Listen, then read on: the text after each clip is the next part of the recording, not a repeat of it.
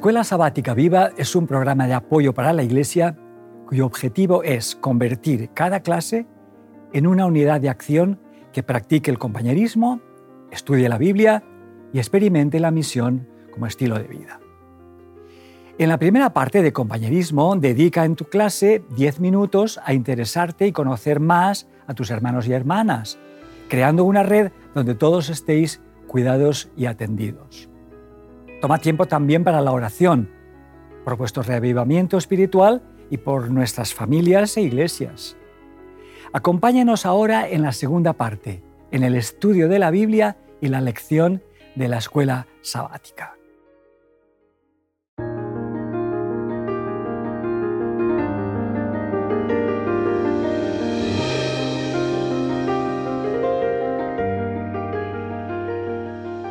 Bienvenidos de nuevo en este camino sinuoso de cómo interpretar la Biblia. Y hemos llegado ahora a los personajes importantes que son el centro del Evangelio de Jesús y los eh, apóstoles. Y vamos a ver cómo consideraban ellos la Biblia. Primero quiero mm, hablar un poquito y que pensamos un poquito del valor de los textos en diferentes culturas. Saben, hay culturas que son más eh, militares, en cual eh, eh, los niños desde pequeños fabrican armas, llevan armas, escudos. Hoy estamos en una sociedad tecnológica donde todos tenemos los gadgets, pero cuando uno mira la cultura judía y la cultura hebrea, se destaca la presencia de textos bíblicos, empezando, le doy un ejemplo, entras en una casa judía y ya en la, portada, en la entrada de la casa, hay lo que se llaman los mezuzot, unos cilindros en cual hay un rollo de, de, un texto bíblico. Y cada uno cuando entra, cuando sale, toca este texto.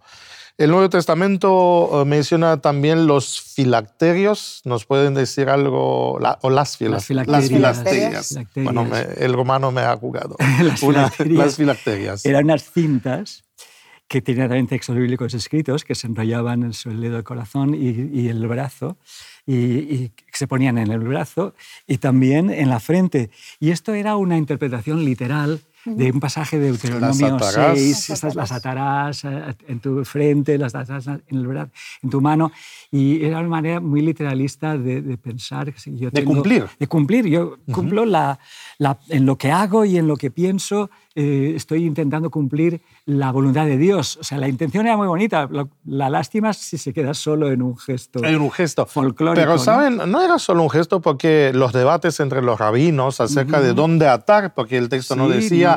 Bueno, pero la tradición dice que hay que atarlo en la izquierda para estar, estar cerca del corazón. Así que eh, esto nos muestra, ¿no? Eh, en, en breves ¿no? detalles la importancia del texto. Más, eh, eh, desde niños los chicos tenía, escuchaban estos textos porque la ley decía también y tenía que cumplirse, hay que ponerlos en canciones y cantarlas o repetirlas. Enseñarás a tus hijos. Enseñarás a tus hijos estas palabras. ¿Dónde? Al acostarse, al levantarse, al salir, al... Uh, así que... Salir de viaje. Más el respecto hacia el texto lo vemos también, hay una parte del, Talmud ¿no? y de, de, Mishnah que se dedica a cómo copiar un texto. Eh, pocas veces, solo lo que hemos trabajado algunas veces en editoriales, sabemos que hay pautas, pero los rabinos sintieron la necesidad de tener reglas. Y, y eso es lo que nos ha proporcionado Biblias que están una fidelidad increíble.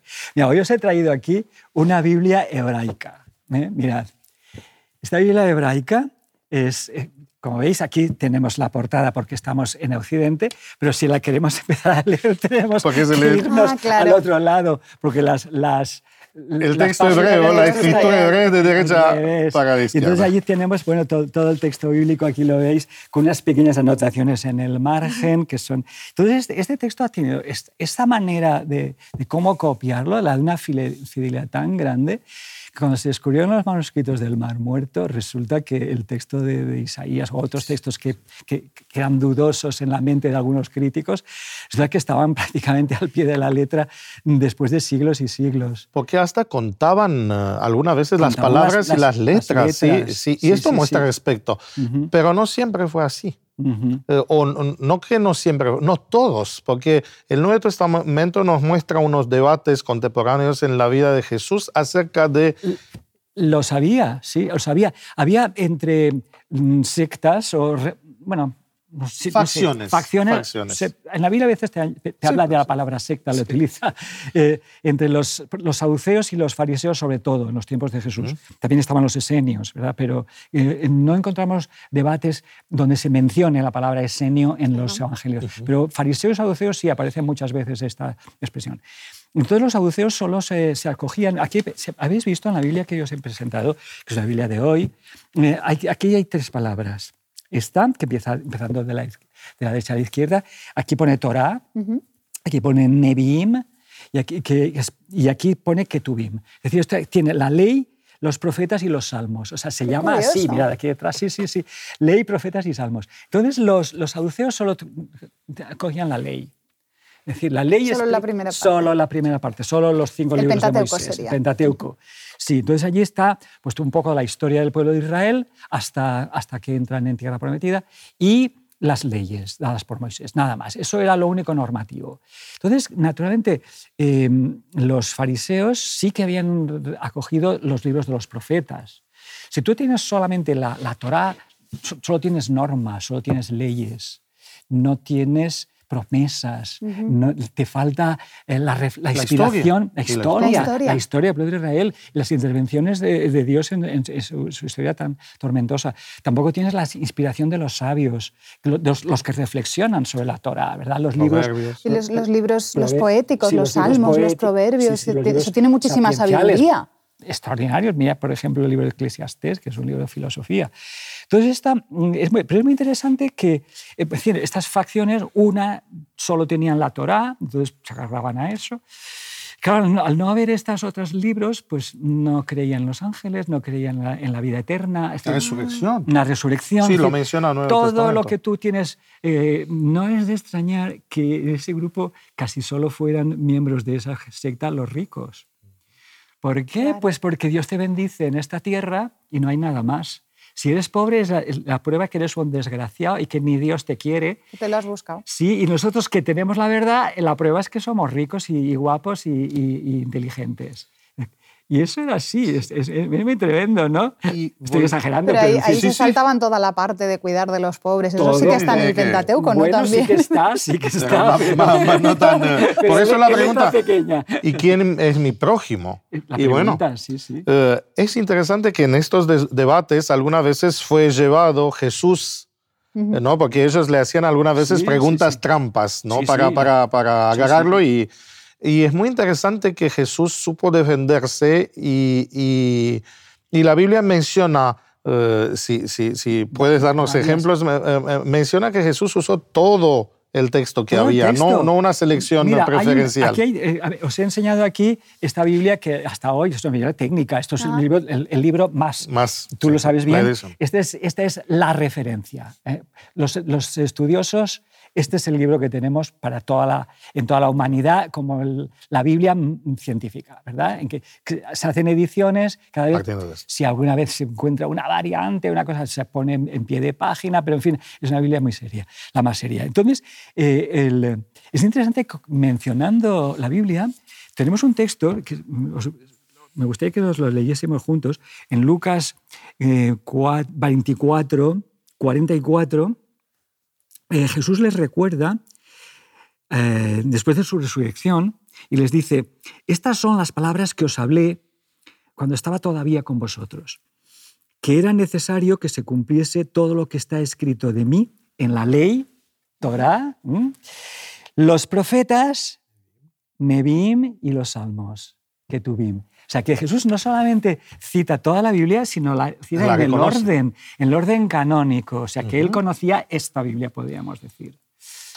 Roberto, has mencionado una palabra, canónico, y esto me, ah, vino en la, mente que eh, cané, ¿no? Era, sí, sí, era una, una, una vara. Una, una vara de medir. Sí, una vara de medir. Y me acuerdo cuando yo estaba en el sexto grado, que nos enseñaron, ¿no? El metro que está en, eh, en, el Instituto Francés de Ciencia era en este tiempo, ahora eh, entendí que se ha cambiado, y que era el estándar Ese es el, estándar, es, donde, con, con, lo que hay que comparar. Y para eso pues tenemos el sistema métrico internacional, que para cada una de las medidas pues tenemos lo que es un estándar en el que todo el mundo tiene que fijarse. Un punto de referencia. Un punto de referencia. Pues, Universal. Y, claro, y con cuál se miden todas las cosas. Bueno, menos para los ingleses que sí, pero eso tiene también. Yo estuve, su estándar. Sí, claro, en Greenwich en Greenwich, yo tengo mi hermana. y allá está. Eh, yo vi cuánto es un pie, un fi. el meridiano. sí, el meridiano. Bueno, eh, eh, para, para Jesús el estándar es la Biblia. Sí, sí. Es, la, escritura de su época entera. Y es muy curioso porque en la palabra canon en griego tiene la misma raíz que en hebreo, o sea que hay palabras, eh, como lingüistas, sé, que hay, que muy, hay, muy pocas palabras y conceptos que tienen la misma raíz, incluso eh, se puede retratar históricamente, ¿verdad? En, filología histórica. Entonces es, es interesante, es la misma palabra, canon, y significa lo mismo, es la medida. Una caña con cual se medía. Entonces, eh, cuando había disputas... Eh, eh, sí, decíais antes que Jesús para defenderse en estos debates pues utilizaba la, la, escritura. Escrito está, solía Pero no solamente, no solamente cuando en las discusiones con, con, con humanos, él utiliza el escrito está en, su mayor eh, conflicto, digamos, mm. en las tentaciones de Jesús, cuando después de estar muy débil, en su, parte humana eh, tenía que estar muy débil después del ayuno, eh, cuando viene a ser tentado, cuando Satanás viene a tentarlo, Jesús siempre contesta con un escrito está. Lo tenemos en, Mateo 4. Eh, para cada una de las, de las tentaciones, en la primera, cuando le dice, pues eso, mm, eh, Satanás va ahí a esa parte humana, si tienes hambre, tú puedes solucionar esto por ti mismo, y él contesta con un escrito está. Yo no solo de pan vivir el hombre, sino de toda palabra que sale de la boca de Dios. y, y después, pues eso, cuando le dice, pues tú puedes hacer que te reconozcan como Mesías. Mm, si eres hijo de Dios, tírate abajo. Pues Aquí el, Satanás curiosamente también utiliza un escrito está y dice a sus ángeles mandará cerca de ti. Y aquí Jesús le dice, no estás, no estás utilizando bien el contexto. Exacto. Ese no es el contexto de ese texto. Y él sí que utiliza un texto en contexto para contestarle, escrito está también, no tentarás al Señor tu Dios. para, para, Jesús ese es el estándar. Sí. Eh, y lo, lo, que es muy bonito es que Jesús no solamente lo hace esto en público, porque aquí las tentaciones es, eh, la tentación es algo interior siempre, por muy presencia diabólica que tenga, pero la tentación se ocurre en el fondo de lo más auténtico de uno mismo.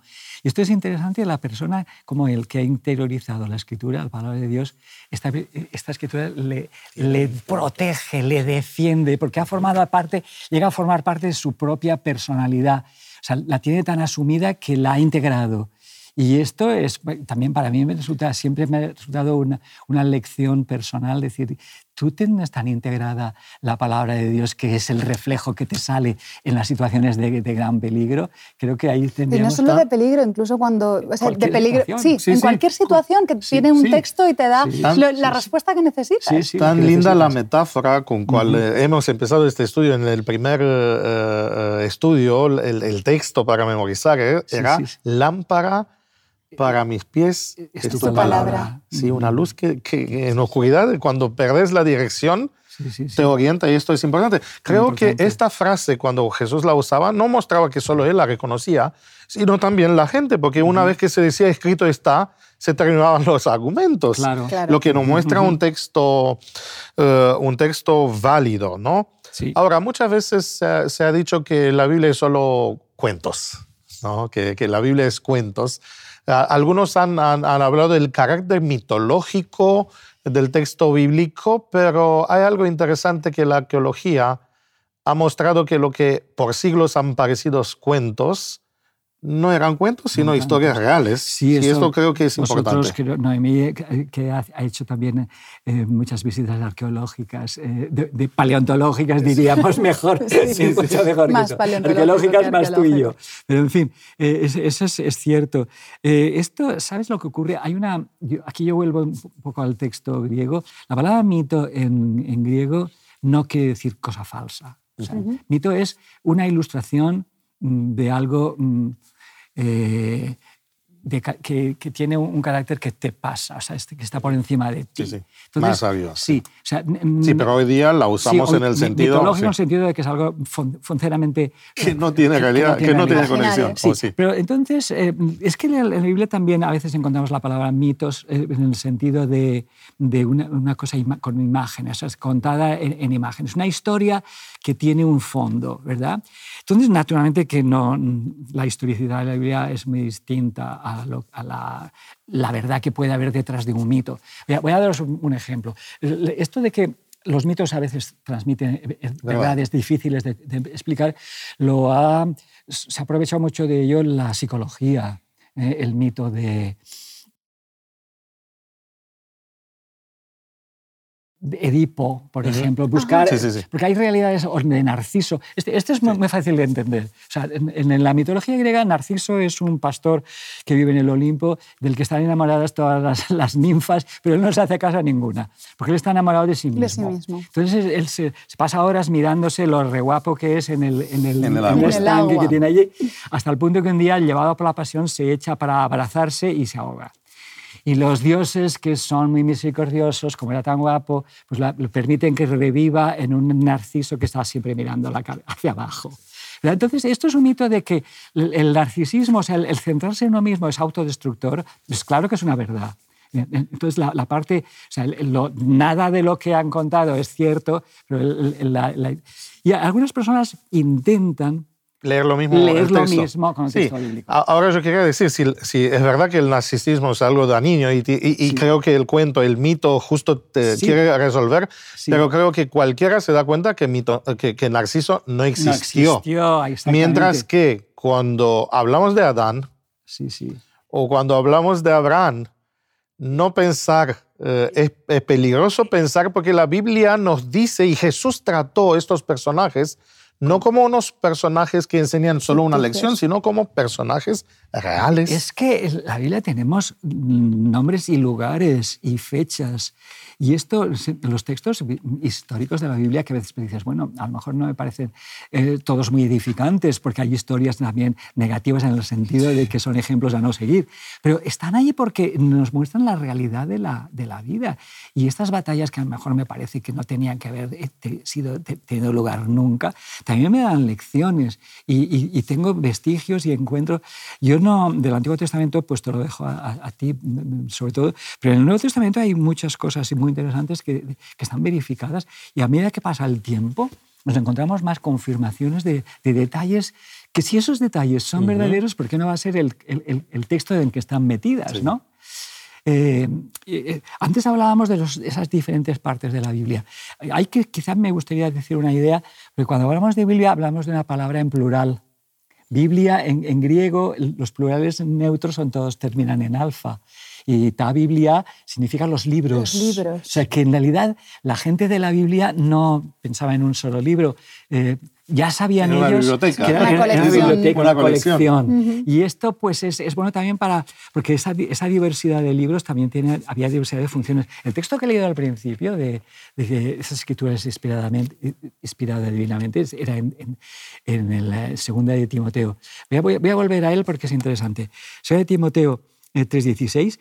Y útil, y hay eh, la, utilidad sí que dice que es diversa, no es una sola utilidad, no mm. solamente para tu curiosidad, es para enseñar, naturalmente, redarguir, redarguir es para que convencerte de, de, de, cosas que te, conviene saber, corregir, corregir también, imagino que errores sobre todo, instruir. Es decir, que hay una, una, cuádruple eh, utilidad de la Biblia, o sea, los, los textos bíblicos no tienen todos la misma intención.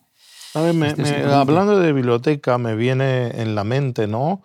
Que también en biología hay cosas complejas que están hechas de partecitas, ¿no? De que están, pueden funcionar capaz aisladas. Eh, pero lo que importa es toda la función eh, conjunta. en realidad el cuerpo humano es, eh, es así. Y esto me, me, hace pensar en los samaritanos, que eh, no, no, eran solo los saduceos, sino los samaritanos. Ellos tampoco tomaban toda la Biblia. Hay, y, hablando de arqueología, ¿no? tenemos manuscritos que se llama el Pentateuco samaritano, porque los samaritanos tenían solo su parte. ¿Qué pasa si uno se lee de una colección o de un sistema eh, se lee solo una parte o, analiza solo una parte. un diccionario solo un volumen. ¿Qué pasaría de esta perspectiva? Que no captarías el mensaje completo, eso se, queda cojo. Es como si a una, un taburete que tiene tres patas le quitas una, eso no, no, funciona. No funciona. No funciona. Y es un poco lo que comentábamos antes. o sea, pues la ley es muy útil y tenemos clarísimo que Jesús apreciaba la ley en su conjunto, pero mm, le faltan cosas a, mí me gustan mucho estas expresiones de Jesús en que habla de las tres ¿eh? y además las cita en el orden y, además eh, eso sí es Y además eh, creo que en, ese, en ese texto, si no recuerdo mal, eso es después de la resurrección de Jesús y les está diciendo, teníais que haberos leído todo esto y haberos fijado para, saber todo lo que decía de mí. Claro. que haberlo leído todo. O sea, eso es lo que lleva hasta Jesús, que es el centro de la Biblia. ¿Saben? En teología decimos pasar por, por, los tres. Sí, sí. Decimos esta frase, sola escritura, solo escritura, sola escritura, y tenemos tota, tota escritura, que, que, es justo este concepto que eh, no te sirve en una teoría, vamos a decir, sobre Jesús o sobre Dios si yo me leo solo preferencialmente, eh, solo en lo que me gusta o solo lo que... Es que cuando Jesús decía a los discípulos que tenían que haberlo leído todo, eh, tiene razón, porque las profecías mesiánicas no se pueden entender. En los salmos hay expresiones poéticas, de, flashes, de, pero solo que si no los metes en todo un contexto no sabes dónde ponerlos. Y lo mismo en las profecías, eh, mm, porque había ya unas promesas hechas en el Pentateuco sobre el plan de salvación de Dios. desde el principio. Sí, sí. Y es interesante que el, el texto que ha citado Noemí dice sobre mí. En realidad, todos estos fragmentos, todos estos volúmenes, al final nos hablan de Jesús y, de Dios. le da una cohesión tremenda. Sí, y sabe, esta no era solo la actitud de Jesús, sino yo veo esto también en, el, eh, en la manera en cual los eh, apóstoles que escribieron el Nuevo Testamento han usado textos eh, del Antiguo Testamento. Por excelencia, Apocalipsis, yo me acuerdo que trabajé para la Sociedad Bíblica en un proyecto de traducción y teníamos un, eh, un volumen de citas paralelas del Nuevo Testamento en el Antiguo Testamento. y quiero decirle que pasa lo mismo. Los, eh, Pablo, Juan, eh, están citando, pero no solo de los libros de, Salmos, de, todo de, toda la, Biblia, y, y, y, como que se están apoyando en esto, pero también construyendo como ladrillos pequeños con cual construyen un edificio más grande. Sí, sí. Galateos, ¿no? Eh, eh, eh, Pablo. Hablando, quien, quien, no sabe la historia de Agar y de Sara. No se saca mucho provecho si no, no, comprende esa historia, ¿verdad? usamos esta palabra compleja de intertextualidad. ¿no? Creo que esto es, nos muestra una actitud. Pero casi existe, la Biblia es un ejemplo de intertextualidad casi único. Es decir, y sorprendentemente único porque los, ellos cuando escribían no tenían la menor intención de saber lo que iba a pasar. Después, no, Y muchos de ellos escribían de manera aislada, sin saber. Eh, los profetas no sabían, probablemente ignoraban que, existían otros. O sea, algunos sí se conocían, pero a veces no. Y esta intertextualidad es realmente sorprendente. Sí. Mm. Eso nos muestra pues eso, la parte divina de la, de, la, autoría de la Biblia, que Dios hace ahí pues, de, editor, de ponerlo todo en el mismo contexto, dando un mensaje concreto, que es, que es, el plan de salvación. Es que la, la, Biblia es la historia del plan de salvación. Así es. Así que todos estos ladrillos, al final, cuando lo miras de cerca ya, cada uno es impresionante, ¿eh? porque cada texto, fíjense, si leemos solo un versículo, muchos versículos son impactantes, ¿no? Para la vida, eh, para la vida práctica, ¿no? Tienen valor en sí mismos. Eh, Roberto ha mencionado sabiduría, ¿no? La, la literatura sapiencial cada proverbio es importante, pero cuando te estás alejando, y creo que esto pasa ¿no? en la ciencia, uno mira, puede ver una estrella, pero cuando ves una galaxia o cuando ves un conjunto de células que forma un órgano y después un organismo y después, es interesante, ¿no? Que a cada nivel se ve inteligencia, pero más de todo es necesario también captar toda la imagen compleja, que es un mensaje de amor. Total. Al final. Ahora, nos pasa, creo que al cuerpo humano, es asqueroso mirar una tripa. Depende. Soy a cada uno. Eh, y algunos, viste, eh, se concentran solo, Dios del Antiguo Testamento es un Dios cruel, ven solo sangre. Claro, porque estás mirando las tripas, estás mirando solo la, sangre, pero cuando te estás alejando y cuando ves la imagen completa, eh, no es un Dios cruel, no es un, un Dios que no le alejado de la humanidad, sino, sino un Dios que sufre, un Dios que viene, un Dios que se acerca, un Dios que y creo que esto es lo más lindo. Esto, e, e, esto es el mensaje eh, de la Biblia, ¿No, ¿No, le parece eh, esto? Eh, termina Apocalipsis con muchos textos de Antiguo Testamento. Constantemente. Empieza con un jardín y termina, con, un jardín. Y todo este viaje tenemos una lámpara. Y todo este viaje tiene sentido. Sí. Aunque no lo vemos. No somos solos. Sí. No estamos solos. A mí me gusta mucho la pintura. Y a veces, mirando un cuadro, he, pensado, si yo fuera una hormiga que está paseándose este cuadro, claro que no vería sentido a nada. El cuadro. Y entonces yo tengo que retirarme e incluso hace falta que alguien venga y me hable en el lenguaje de hormiga y me diga, esto que tú estás pasando encima, esto es un ojo, esto es precioso. ¿eh? Y, bueno, la Biblia nos es un poquito eh, Dios poniéndose a, nuestro nivel para que comprendamos la belleza del cuadro. Del cuadro.